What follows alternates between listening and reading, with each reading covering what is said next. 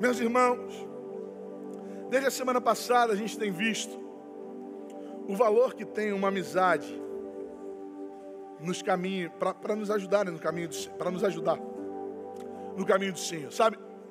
E é, eu quero compartilhar com você uma coisa que eu estava pensando essa semana. Quem que já tentou fazer venda na internet? Quem já vendeu coisas na internet assim? Mas não é, você tem uma empresa na internet, não. É tipo, você tinha alguma coisa em casa, só assim, eu vou vender esse negócio. Aí você decidiu anunciar. Quem já fez isso aí? E quem recebeu proposta muito doida quando fez isso? Alguém? Assim, quem está aqui desde, desde a época lá do. Desde a época que a gente estava ali na. Que a igreja era ali em cima da loja do seu Veloso ali. De repente vai lembrar que naquele período eu tinha um aquário dentro do gabinete. Quem chegou a ver esse aquário aí? Irmão, o aquário era grande, tá? Era aquário grande, irmão. O aquário tinha 2 metros e 20 e 60 de altura por 50. Era grande, era grande mesmo. Deu uma trabalheira para subir com aquele negócio que era no segundo andar. E aí a gente esteve ali. Assim, é, eu assumi a igreja em junho e a gente ficou ali até dezembro. E aí chegou em dezembro, a gente veio para cá oficialmente. Né? E quando a gente veio para cá, eu falei assim, não tem razão de eu ter esse aquário mais, porque quando a gente veio, na verdade, eu não tinha nem gabinete, então não tinha onde botar o, o, o aquário, né? Eu falei assim, eu vou vender. Porque só o trabalho que ia dar para poder tirar aquele negócio lá de cima já, já não valia a pena. Aí eu fui anunciei, anunciei lá no Facebook, botei disponível para venda. E uma das coisas mais doidas, assim, são as propostas, né? Tem gente que joga um valor lá embaixo, né? Para ver se você consegue barganhar com você. Mas teve uma proposta que eu recebi que me chamou a atenção. O cara queria trocar o aquário em vasilhas de tapeué. Ele me ofereceu vasilhas de tapeué. E o pior é que eu quase troquei. Eu não troquei porque ele não quis. E eu descobri que ia dar cinco vasilhas de tapeué. Tapeué é muito caro, né, irmão? Ia dar cinco vasilhas de tapeué. Mas eu ia trocar. Ele, ele desistiu no meio do caminho, não quis o aquário. Ficou com os tapeué. Mas achei muito engraçado trocar um aquário no tapeué.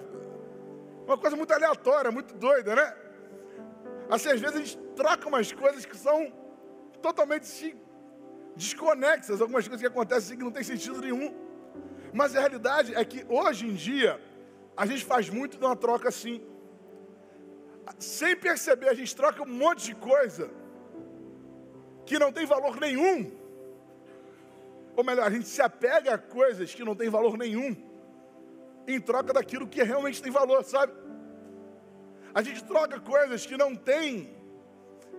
A gente se apega a coisas que não tem nenhum valor e decide abrir mão daquilo que realmente tem valor para gente como uma troca doida que é feita na internet. Quantas trocas sem sentido a gente tem feito na nossa vida? Quantas trocas sem sentido? Quantas vezes a gente troca algo valioso por aquilo que não vale a pena? Talvez seja porque a gente ficou preso ao nosso passado. E tem duas formas muito claras de a gente ficar preso ao passado. São os nossos traumas e os nossos sucessos. Existem coisas que aconteceram na nossa vida no passado que nos fragilizaram. Traumas, traições, é, abusos, tantas coisas que aconteceram no passado que às vezes impedem a gente viver algo novo diante de Deus, ou até um sucesso. Porque às vezes a pessoa foi bem sucedida em determinada área e ela cria uma fórmula do sucesso para ela e nada daquilo pode mudar.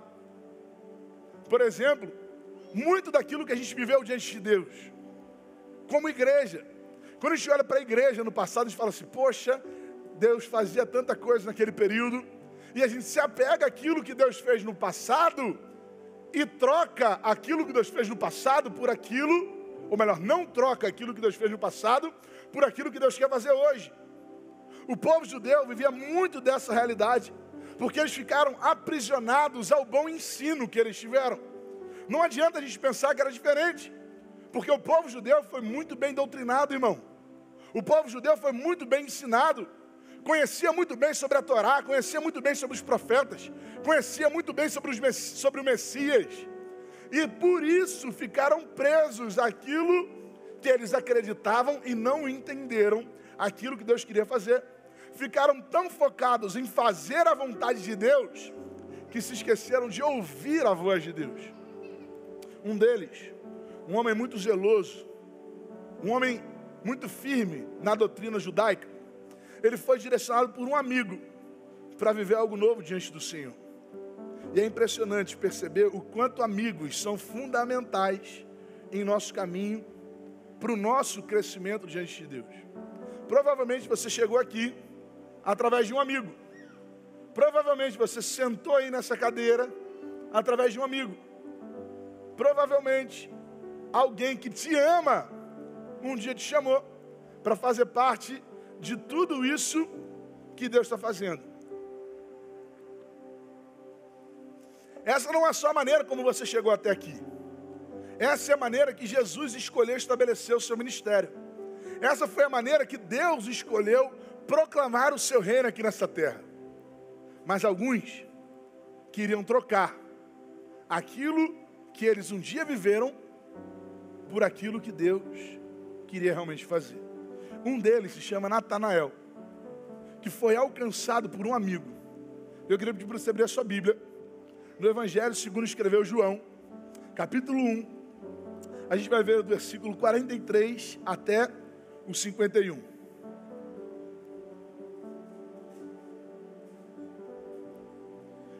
João, capítulo 1, do versículo 43 ao 51, diz assim: No dia seguinte, Jesus decidiu ir à Galileia. Encontrou Filipe e lhe disse: Siga-me. Você pode ler os versículos pares para mim? Vamos fazer uma leitura alternada? Que é um texto mais longo. Vamos lá. Filipe. Vamos de novo, vamos de novo, vamos de novo. Que está igual o engenhão. Vai, vamos lá. Filipe.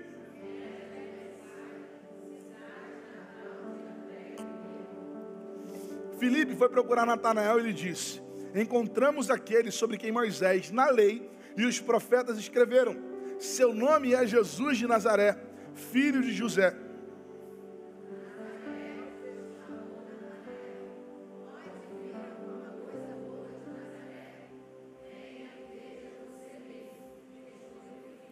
Jesus viu Natanael se aproximar e disse: Aí está um verdadeiro filho de Israel, um homem totalmente íntegro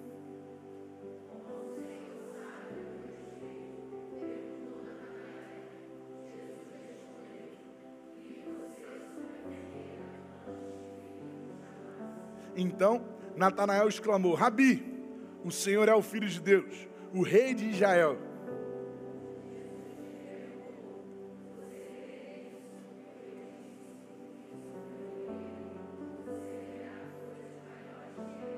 E acrescentou: Eu digo a verdade, vocês verão o céu aberto e os anjos de Deus subindo e descendo sobre o Filho do Homem. Vamos ler aqui o último versículo, versículo 51, mais uma vez, todos juntos. Você pode ler comigo? Vamos lá? E acrescentou: Vocês verão o céu aberto.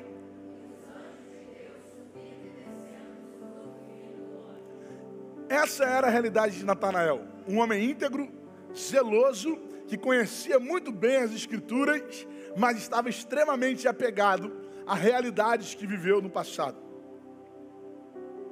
um dos instrumentos mais poderosos para que a gente conheça aquilo que Deus quer fazer hoje são pessoas que nos amam. Felipe amava Natanael, irmão. Felipe tinha contato próximo com Natanael. Natanael era o seu amigo, era alguém que ele tinha, é, é, é que ele tinha intimidade para compartilhar os seus sentimentos. A verdade é que Natanael, assim como nós, em muitos momentos, ele estava fazendo uma troca sem sentido. E Deus estava usando um amigo, assim como talvez essa noite Deus esteja usando um amigo para te trazer até aqui. Assim como essa noite, provavelmente, Deus esteja usando alguém que te ama para te trazer até aqui. Alguém que tem orado junto com você, alguém que tem orado pela sua vida. Nesse diálogo de Filipe e Natanael, e também Jesus, nós vemos um processo claro do que acontece quando alguém que nos ama nos apresenta ao Senhor e o Senhor transforma a nossa vida. Nesse, nessa conversa só temos três personagens. Ou somos Felipe, ou somos Natanael, porque Jesus não dá para a gente ser, na verdade. Cristo é aquele que pode fazer a obra. Cristo é aquele que se move e que age. Cristo é aquele que é capaz de mudar os sentimentos do nosso coração. Filipe se moveu até Jesus e começou um processo, ativou, iniciou um processo no coração e na vida de Natanael. Assim que ele recebeu algo de Deus, ele se colocou à disposição para compartilhar com alguém que ele amava e buscava a mesma realidade que ele. O versículo 45 de João 1 fala que Filipe foi procurar Natanael e disse: Encontramos aquele sobre quem na lei e os Moisés, na lei e os profetas escreveram. Seu nome é Jesus de Nazaré, filho de José. E amigos são aqueles que viveram experiências profundas com a gente. Esses nós podemos chamar de amigos. Pessoas que fazem parte da nossa vida, pessoas que nós amamos e pessoas que nós compartilhamos as nossas expectativas, pessoas que nós compartilhamos os nossos sonhos. Felipe sabia aquilo que Natanael buscava, por isso foi lá compartilhar com ele aquilo que ele havia vivido, porque ele sabia que essa mesma necessidade também estava no coração de Natanael. Quem gosta aí de, de, de passear, assim, quem gosta de visitar restaurantes, quem gosta de ir numa lanchonete diferente, quem gosta de fazer isso? Gosta? Eu também gosto. Eu gosto de assim, eu gosto de um lugar que tem muita salada. O que você está rindo? Eu gosto de um lugar assim, que tem um franguinho grelhado, hein? Irmão, eu tenho meu primo, quando eu quero conhecer um restaurante, eu ligo para ele. Porque ele é gordinho também. E se você quer saber um lugar bom de comer, irmão, pode procurar os gordinhos que ele sabe. Em vários lugares diferentes, ele vai poder te ajudar. Ele é tipo um catálogo de restaurante. Seja podrão, inclusive tem podrão na cantina hoje, hein? Já vou aproveitar fazer o merchan, já sai ali e come um podrão. Seja um, um pé sujo, aquele cospe grosso, e eu gosto nesses lugares pra caramba. Ou seja, um lugar requintado assim. O gordinho vai saber te ajudar, irmão. Mas de repente você você viveu algo que, igual eu vou falar aqui agora. Você foi visitar um restaurante. Você viu que o lugar era bom. Você gostou do ambiente, gostou da comida. E aí você se lembra de alguém. Você fala assim, poxa, fulano vai gostar daqui. Fulano vai gostar dessa comida. Frutos do mar. França adora frutos do mar. Eu gosto mais é de carne mesmo, hambúrguer. Mas França adora frutos do mar. E aí você vai lá, você vai comer naquele lugar e fala assim, poxa, fulano vai gostar de comer aqui. Porque ele gosta desse prato. Alguém já, já, já viveu isso? Assim, de ir num restaurante e se lembrar de uma pessoa assim, falar, poxa, vai gostar? Já? Porque é alguma coisa boa que a gente viveu e a gente conhece aquela pessoa.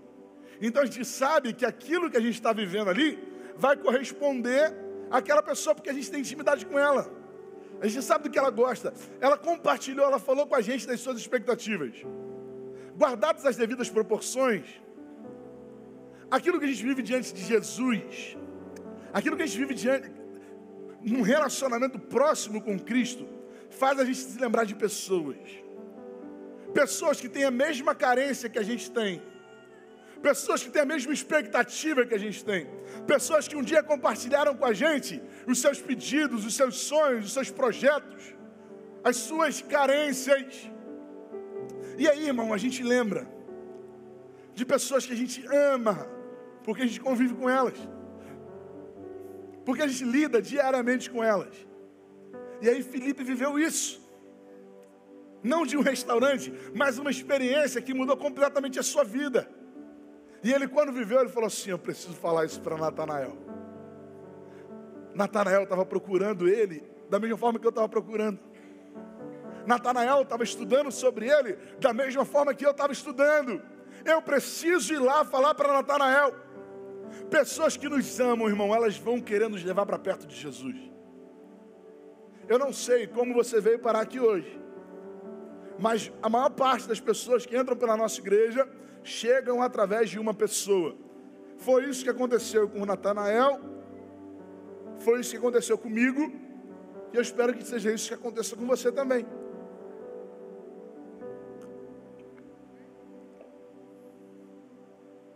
Felipe foi alguém fundamental na vida de Natanael. Talvez você não tenha encontrado muitas, muito sentido em muitas questões da sua vida, mas hoje Deus quer trazer todo o sentido para o seu coração.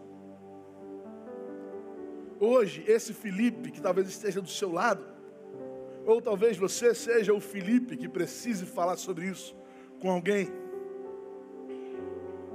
ele vai ser fundamental na sua trajetória. Porque a partir desse momento, a gente vive o segundo passo. Qual é o segundo passo? Um tempo de dúvida. Porque, irmão, hoje em dia o que a gente mais tem é discurso. Né, Galzinho? Vou te dar um beijo, pode? Posso dar um beijo? Hein? Pode? A bateria. Vou dar um beijo.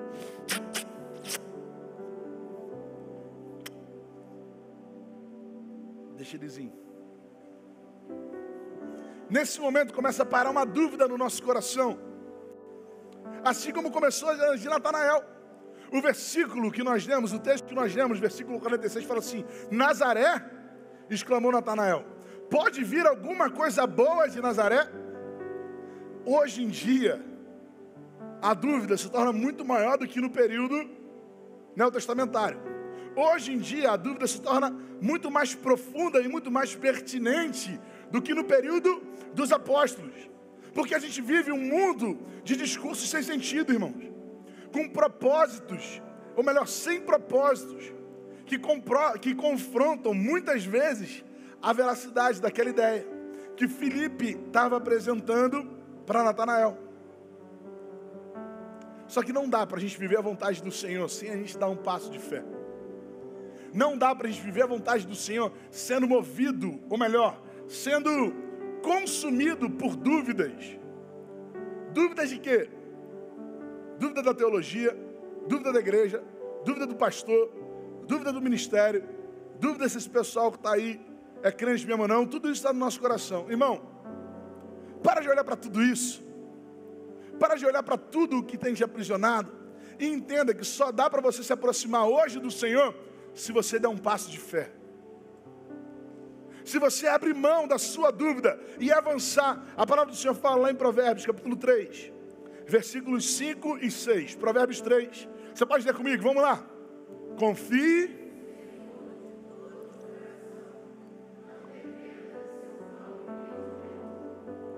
busque a vontade dEle.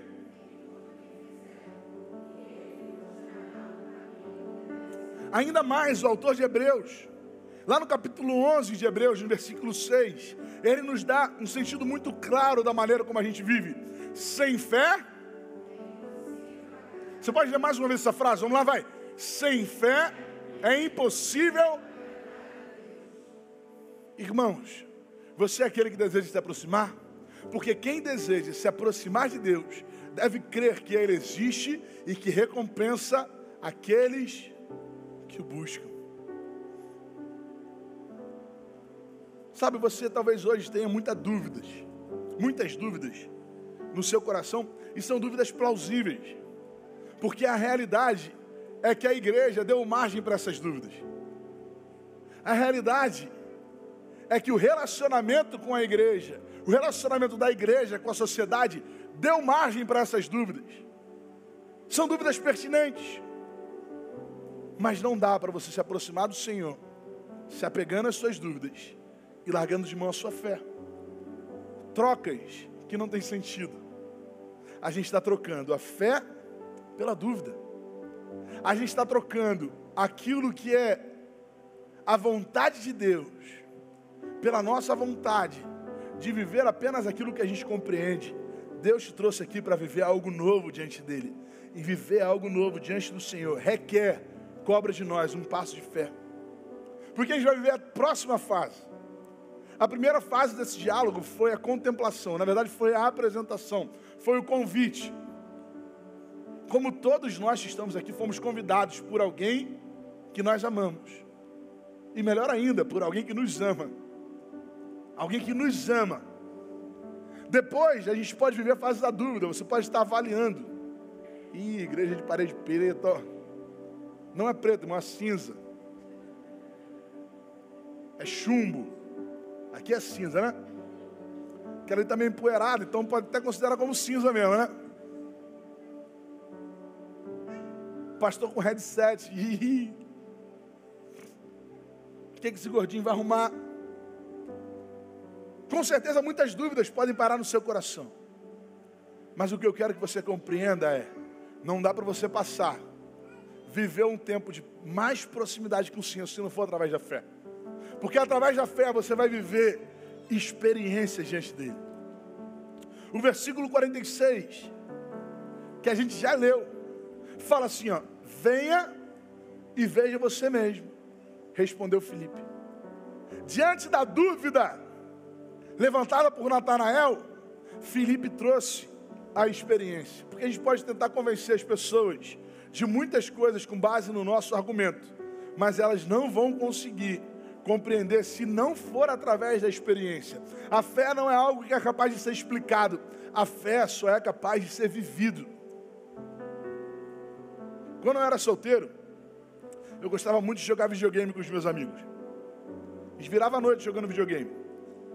Jogava lá, a gente sempre jogava futebol. Era sempre FIFA. Por isso que até hoje eu posso dar muitas aulas aí ao pessoal que joga FIFA aí. Né, eles, assim, não tem ninguém aqui na igreja capaz de me ganhar, inclusive. Aí ficaram todo mundo ofendido, tá vendo? E aí, irmão, nessa, nessas madrugadas, a gente virava a noite jogando videogame e discutindo sobre futebol. Não sei como é que minha mãe dormia, porque era discussão mesmo. A veia chegava a subir. E podia falar quanto fosse, que ninguém ia convencer um ao outro. Pô. A realidade é que ninguém ia convencer ninguém ali. Era só discussão mesmo. Era só discussão. Quem era craque ia continuar sendo craque para quem achava. E quem era ruim ia continuar sendo ruim. O time que fosse bom é continuar. Porque futebol é assim, mano, não tem jeito. É só para discussão mesmo. O pessoal do tapetinho sabe o que eu estou falando. Deli. Nossa referência do tapetinho aí. Ela veio de verde para ficar no clima do tapetinho hoje. Irmãos, a discussão não ia acabar nunca. Por quê? Porque era só argumento e argumento, ele sempre vai ser contraposto. Sabe, Filipe podia tentar argumentar teologicamente porque Jesus era o Filho de Deus, sabe? Ele chegou para Natanael e falou: Olha, eu, eu, eu, eu, eu estive com ele, eu encontrei, nós encontramos aquele a quem Moisés e os profetas diziam. Natanael, não acredito. Não é possível que tenha vindo alguma coisa boa de Nazaré. Filipe não fez uma, uma exegese e apresentou para Natanael. Ele falou assim: ó, vem e vê. Essa é a única maneira da gente viver algo novo diante do Senhor. É só experiência. Teologia sempre vai ter alguma coisa para contrapor. Um vai achar que é predestinado, outro vai achar que não é predestinado, um vai achar que perde salvação, outro vai achar que não, que não perde, um vai achar que, que, é, que é de um jeito, outro vai achar que é de outro, e vai ser essa discussão eternamente até Jesus voltar. Vai ficar essa briga eterna. Mas agora, de experiência com Jesus, isso ninguém discute, irmão. Experiência profunda com o Senhor, isso ninguém discute. Porque aquilo que a gente vive não dá para ser debatido. A fé não pode ser explicada. A fé precisa ser vivida. E você está fugindo de viver aquilo que deixei para você. Nós podemos viver muita, podemos entender muita coisa sobre Deus, mas só vamos conhecer Deus quando estivermos junto dele de verdade. Quando realmente ele falar ao nosso coração. O resultado dessa experiência, ou melhor, o resultado dessa dessa conversa foi uma experiência própria, uma, uma experiência pessoal e genuína com Deus. Natanael topou o desafio. Como talvez você tenha topado, falou assim: Poxa, eu vou lá com você hoje. Eu vou aceitar esse convite, eu vou lá ouvir aquilo que Deus tem para falar. E aí tem os versículos 47 e 48. Jesus viu Natanael se aproximar e disse: Você pode dizer para mim?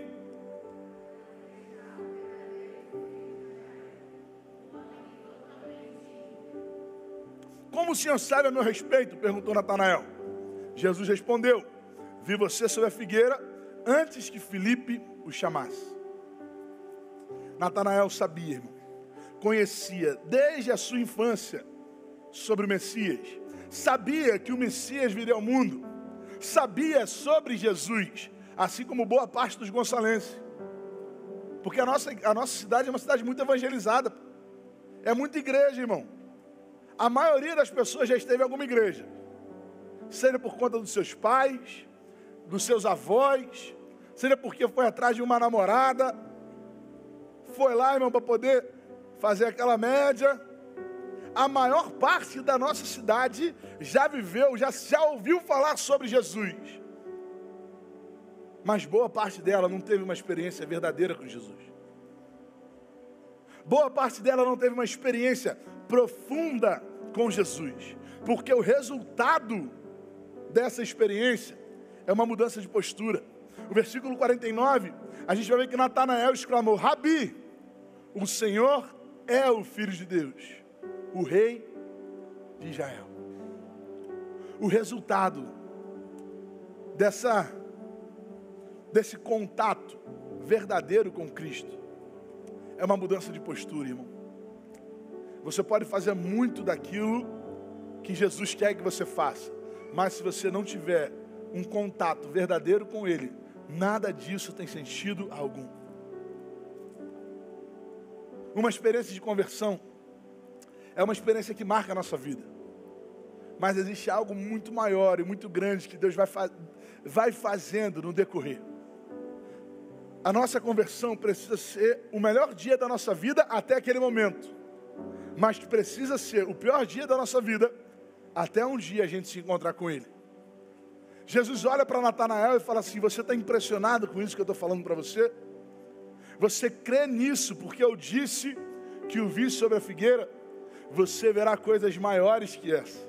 E acrescentou: Eu lhes digo a verdade, vocês verão o céu aberto e os anjos de Deus subindo e descendo sobre o filho do homem. Eles viram, irmão. Eles viram o Senhor voltando ao céu.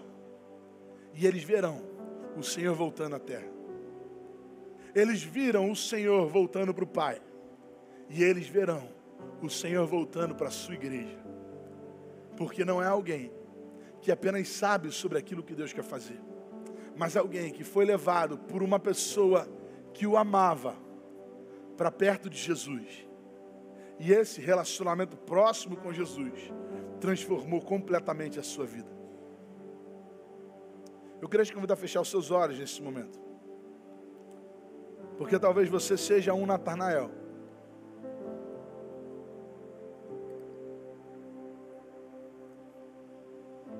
Talvez você seja um desses. Que conhece da palavra, irmão. Mas está preso a tanta coisa que um dia já viveu.